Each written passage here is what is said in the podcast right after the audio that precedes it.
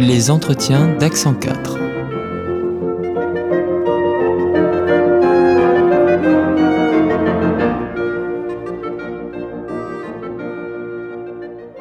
Bonjour Emmanuel Bertrand. Bonjour Olivier.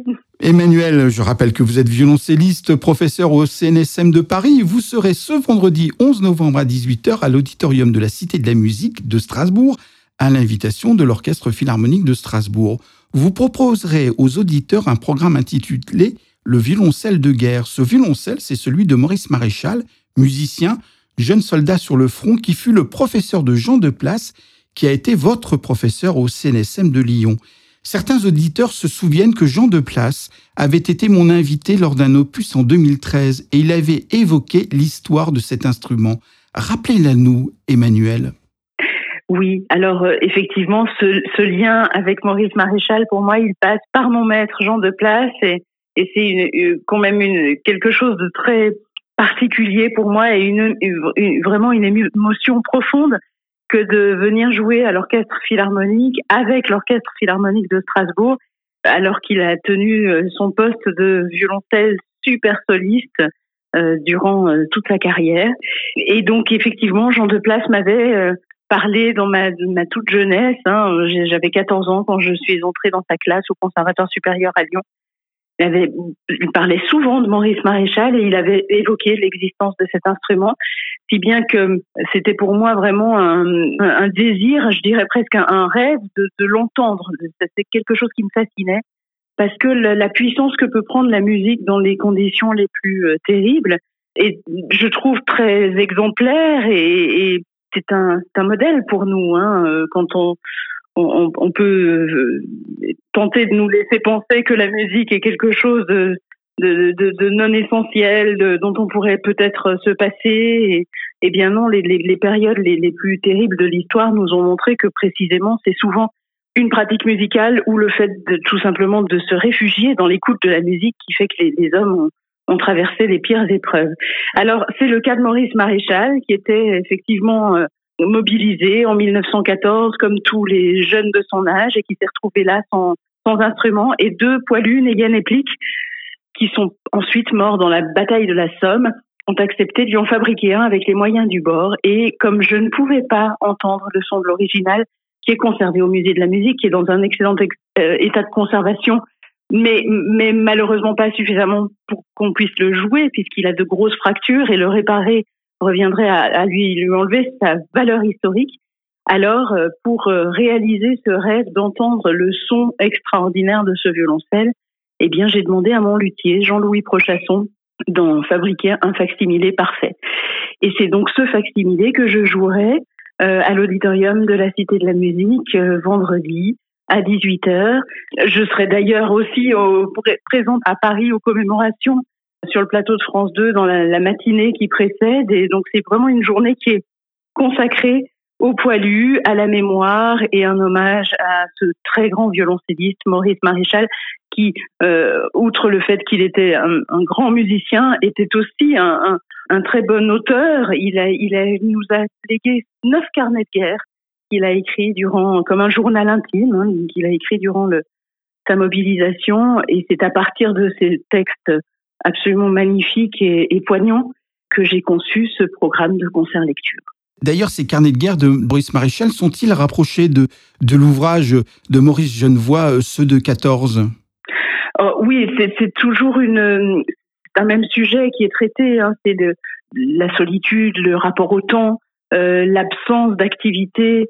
Euh, c'est là qu'on mesure à quel point la, la, la musique et l'absence de musique créent un vide. Et puis surtout, on, on comprend parce que justement, Maurice Maréchal écrit beaucoup moins à partir du moment où, où, où on lui met le, le poilu, c'est le nom de cet instrument. Hein. Il sera baptisé le poilu comme des soldats.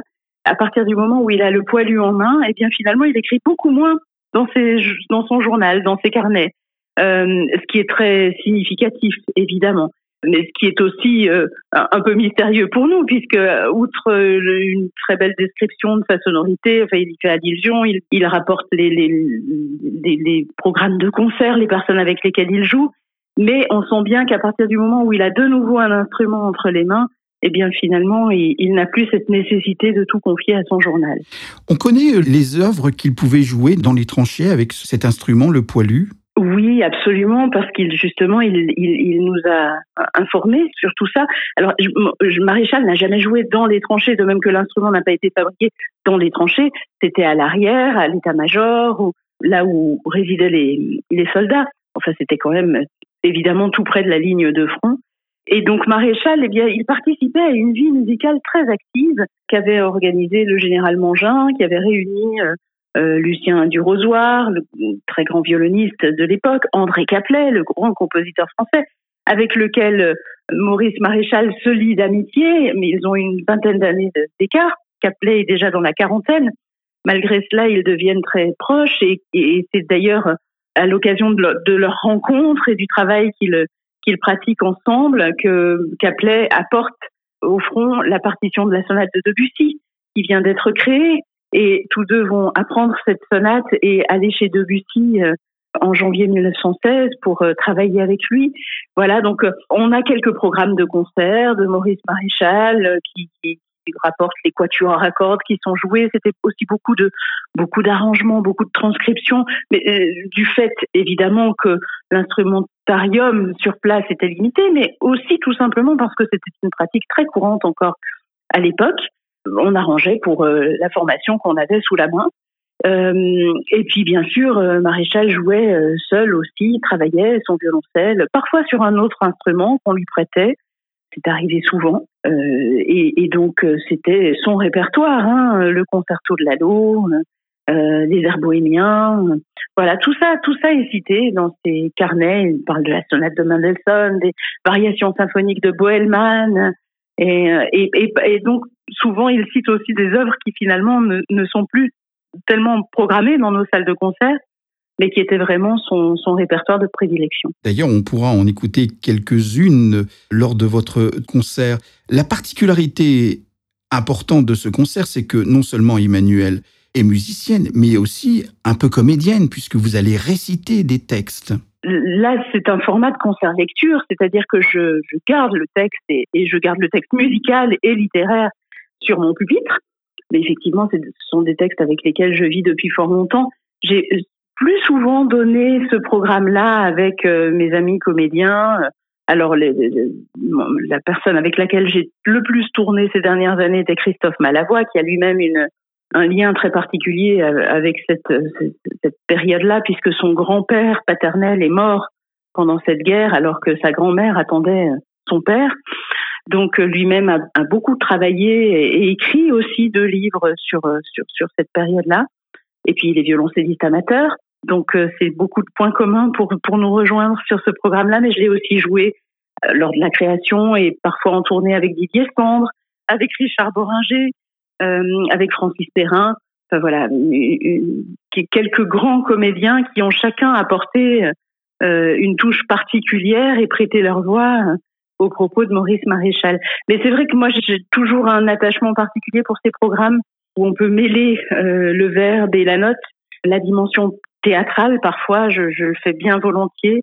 J'ai, par exemple, eu cette chance formidable pendant la période du confinement où tout aurait dû être à l'arrêt, d'être durant quatre mois en répétition avec Robin Renucci, qui avait fait adapter euh, spécialement un rôle pour moi sur mesure dans le Oblomov de Goncharov pour les Tréteaux de France et ce qui me permettait d'avoir mon violoncelle, mais de, franchir ce pas. Et là, c'était vraiment du théâtre. Voilà. C'est une autre dimension dans les carnets de guerre parce que j'ai souhaité garder une forme très sobre, en fait, qui, qui mette vraiment le propos au premier plan et, et pas que la forme ne vienne pas empiéter là-dessus parce que je pense que le que le fond du, du sujet est, est, très dense et très fort et que ce soit la musique avec cet instrument ou que ce soit euh, les mots de Maurice Maréchal, il me semblait qu'il n'était pas nécessaire de les alourdir d'une scénographie mhm. ou, de quelque chose qui aurait pu euh, faire une forme de diversion par rapport au sujet. Dans ce programme, il y a, vous avez cité le, nom euh, Lucien Durozoir, violoniste, mais qui, au lendemain de la guerre, qu'il vit comme Maurice Maréchal sur le front, décide de se consacrer à la composition. Mhm. tout à fait. Oui, du Rosoir, euh, peut-être aussi parce qu'il était dans une autre période de, sa vie. Euh, du Rosoir avait parcouru le monde avant-guerre pour donner des concerts et puis euh, lorsque lorsqu'il rentre chez lui en 1918, il, il, fait le choix de devenir compositeur et et de ne plus de ne plus jouer en fait. Hein, voilà. Mais c'est je, ne suis pas sûre que ce soit réellement lié à ce qu'il a traversé pendant le conflit, mais effectivement, il a d'ailleurs composé pour Maréchal par la suite, et, ils sont toujours restés proches dans les années qui ont suivi.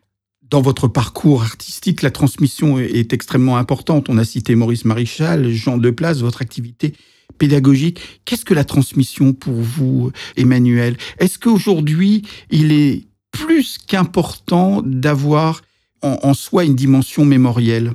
Oui, ça me paraît fondamental parce qu'on espère toujours tirer leçon des expériences du passé. L'actualité nous montre malheureusement que ce n'est pas gagné. Mais euh, je trouve assez saisissant justement d'entendre les propos de Maréchal dans ce contexte-là parce que j'ai redonné le programme il y a quelques jours à peine à, Verdun avec Christophe Malavoie. Et lorsque j'entendais euh, Christophe citer Maurice Maréchal qui dit euh, l'humanité n'a pas fait un pas en avant, on en est toujours à rendre des coups de canon pour des coups de canon. Et il se désespère de ça. Et finalement, c'est complètement intemporel ce propos-là. On, est effectivement toujours dans la même situation.